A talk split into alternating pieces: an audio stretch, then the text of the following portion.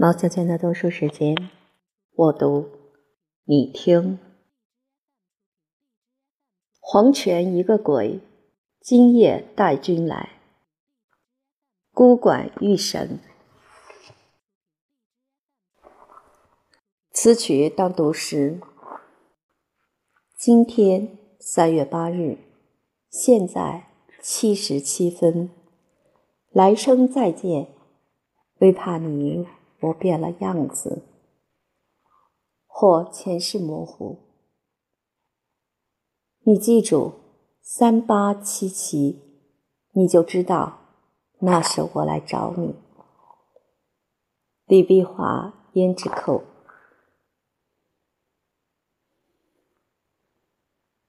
那东晋一深山孤馆里，有情声呜咽。惊起了一鬼，裹挟着狂风，翩然来到馆前，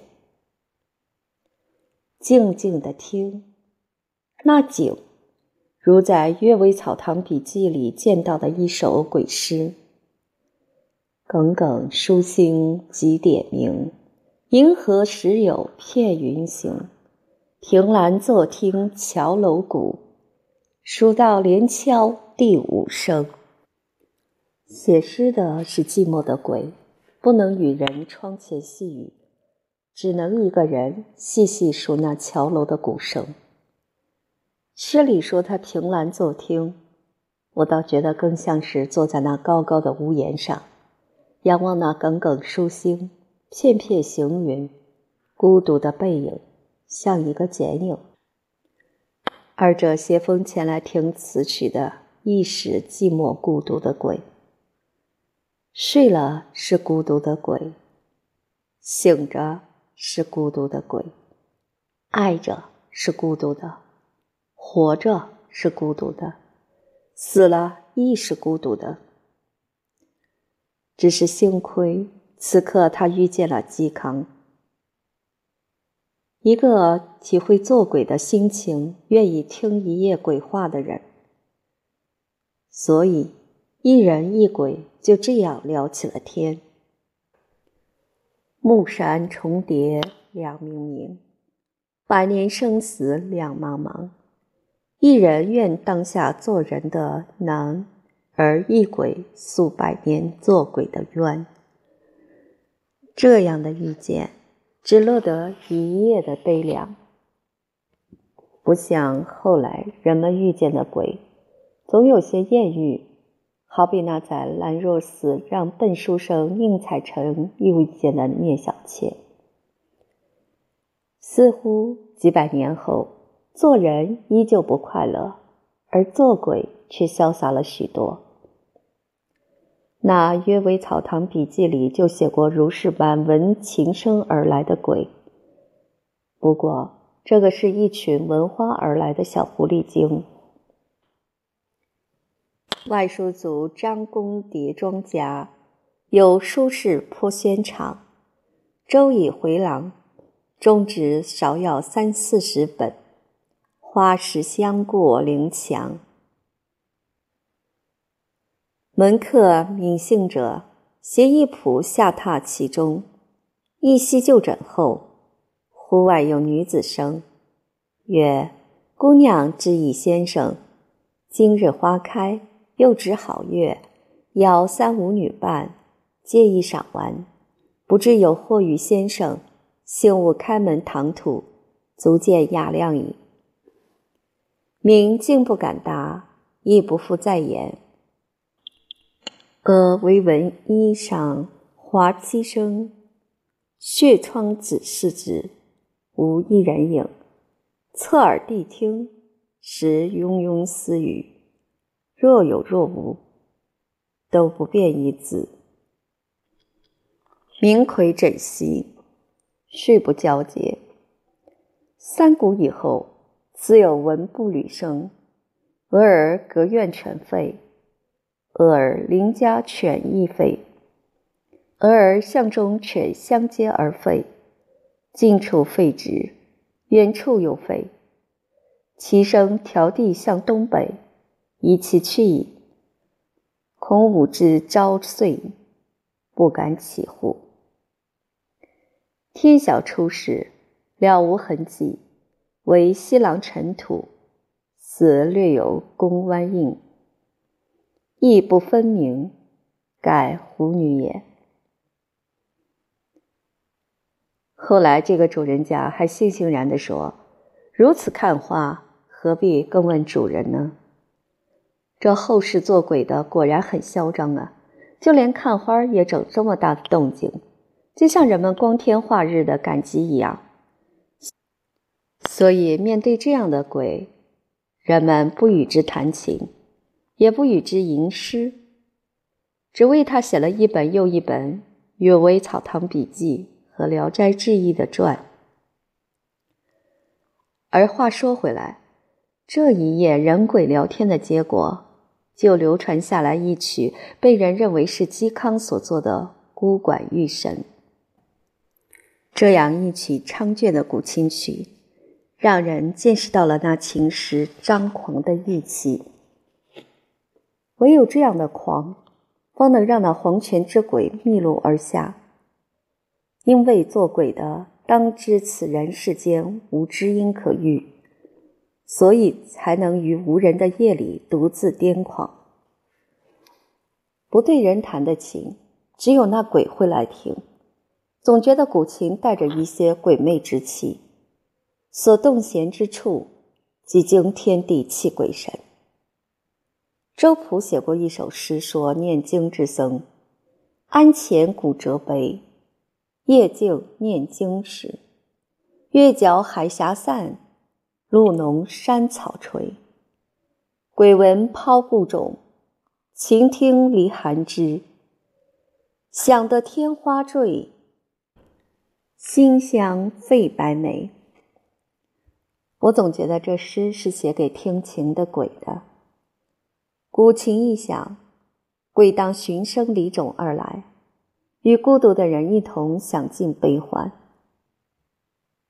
所以，与鬼的相遇，就听出一曲《孤馆遇神》。也许这样的相遇，死生虽隔情不现。灵柩若后故人来，黄泉一笑重相见呐。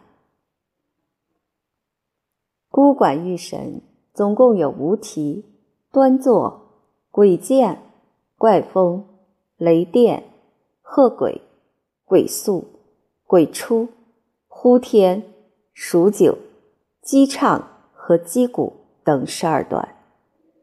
开始的时候是一个人的孤独。孤独的人总是能招来鬼相陪，因为这黄泉之路太寂寞了，不愿陪鬼走黄泉路，所以只有鬼下红尘来相遇。因此，寂寞的鬼悄悄的来了。窗游月色多，坐卧禅心静。轻轨来示人，夜深弄灯影。起先弄一点点小小的动静，小小的游戏，无人响应。也许嵇康连眼皮都懒得抬一下，依然独自一人弹琴，弹自己做人的悲。做鬼的自觉凄凉，携狂风相和，于是现出一幅吆喝的恶神行雨图：风激水傲波扑突。雨撞山口地堑坑，龙喷黑气翻腾滚，鬼掣红光西化坑，啸吼呼雷声皆实，满天鸠鸡闹哄哄。狂风的呼啸淹没了琴音的低鸣，不能弹琴的嵇康把琴和鬼来相作。一人一鬼各把前尘往事来相诉。说到伤心处，如生哀怨犹如此，我泪纵横岂偶然？争得苍苍知有恨，如生成鹤我成仙呐。虽然鬼哭人悲夜夜声，可是鸡鸣之后，唯有碧天无一事，日还西下，月还明啊。所以，最终还是各自行了各自的路。做鬼的继续上黄泉，做人的依旧现红尘。喜欢这样一夜的知音，各自没有故事，没有纠缠，也就不会再有思念，所以结局是快乐的。唐朝李贺的诗《神仙》写的就是这样不会再遇见的遇见。女巫浇酒云满空，玉炉炭火香咚咚，海神山鬼来作中。纸钱稀疏明旋风，相思木切金五鸾。船娥一气重一滩，忽形照鬼心北盘。山妹时时人森寒，终南日色低平湾。神兮常在有无间，神嗔神喜诗更严。送神万骑还青山。是啊，一夜的人神鬼魔的狂欢，天亮了就该送神万计还青山，那气势才叫癫狂。但是这份癫狂到了《聊斋志异》里就不再有了。蒲松龄总不想放过鬼。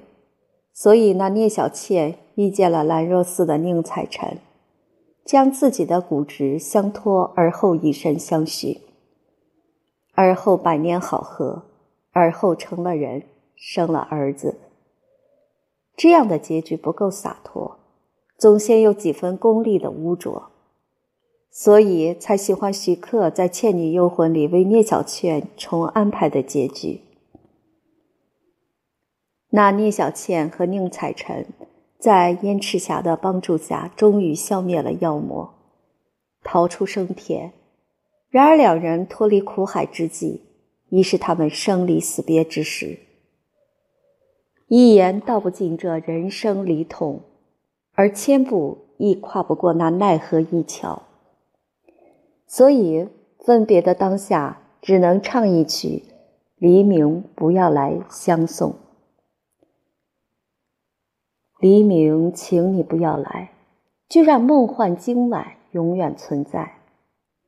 留此刻的一片真，伴清新的这份爱，命令灵魂迎入进来。请你唤黎明，不要再不要来。现在浪漫感觉放我服饰外，而清风的温馨。在冷雨中送热爱，默默让痴情突破障碍。不许红日叫人分开，悠悠凉夜不要变改。请你命黎明不必要再显姿彩。现在梦幻诗意永远难替代。人敞开心扉，在漆黑中抱着你。莫让朝霞漏进来，在漆黑中抱着你。莫让朝霞漏进来，请你唤黎明，不要来，不要来。可是再凄凉的话也挡不住黎明的到来，因此红日一出，身为鬼魂的聂小倩只能躲回金塔，凄凄一句：想不到。不能见你最后一面，你要保重啊！就断送了两人的情路前程。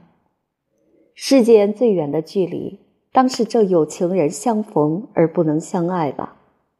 而之后，就像苏轼到那死去的妻一样，十年生死两茫茫，不思量，自难忘。千里孤坟，无处话凄凉。纵使相逢应不识，尘满面，鬓如霜。夜来幽梦忽还乡，小轩窗正梳妆。相顾无言，唯有泪千行。料得年年断肠处，明月夜，断松冈。那黄泉之妻依然如花般美丽，而红尘中的自己已然尘满面，鬓如霜。这样的遇见，只怕是一场心酸的“纵使相逢应不识”了。可是，可是两情若是长久时，又岂在朝朝暮暮？身为鬼而虽转世消弭了这段情事的聂小倩，当是满足的，因为曾经在人鬼两重天的不可能的境遇里，他与值得他爱的人交织过了。而身为人，独自带着这段记忆继续红尘路的宁采臣。也当是不遗憾的，他救他是因为他爱他。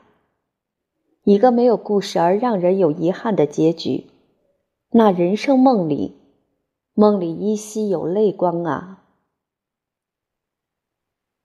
人生梦如路长，让那风霜风霜留面上。红尘里，美梦有多少方向？饶痴痴梦幻的心爱，路随人茫茫。人生似梦的延长，梦里依稀依稀有泪光。何从何去？觅我心中方向。风悠悠在梦中轻叹，路和人茫茫。人间路，快乐少年郎。在那崎岖崎岖中看阳光，红尘里快乐有多少方向？一丝丝像梦的风雨，路随人茫茫。张国荣唱着这歌，消失在《倩女幽魂》中，却化作蝴蝶坠落进了天堂，把他人间的悲欢只留世人承担。而王祖贤则洗净了脂粉，隐居在人间。总觉得这其实就是那个《倩女幽魂》的结局。宁采臣总是要先于再转世回来的聂小倩而死。黄泉路上，因为一开始的错过，总要重重再错过。或者，其实他们本来就无心再有故事。只珍惜那一夜有过的生命交织就好，一如现实中各自行路的张国荣和王祖贤。而在嵇康遇见的这个冤鬼故事里，那冤鬼也只是对他说出自己的冤而已，不骨之相托，也不来世相约。再大的冤，有他体谅就够了。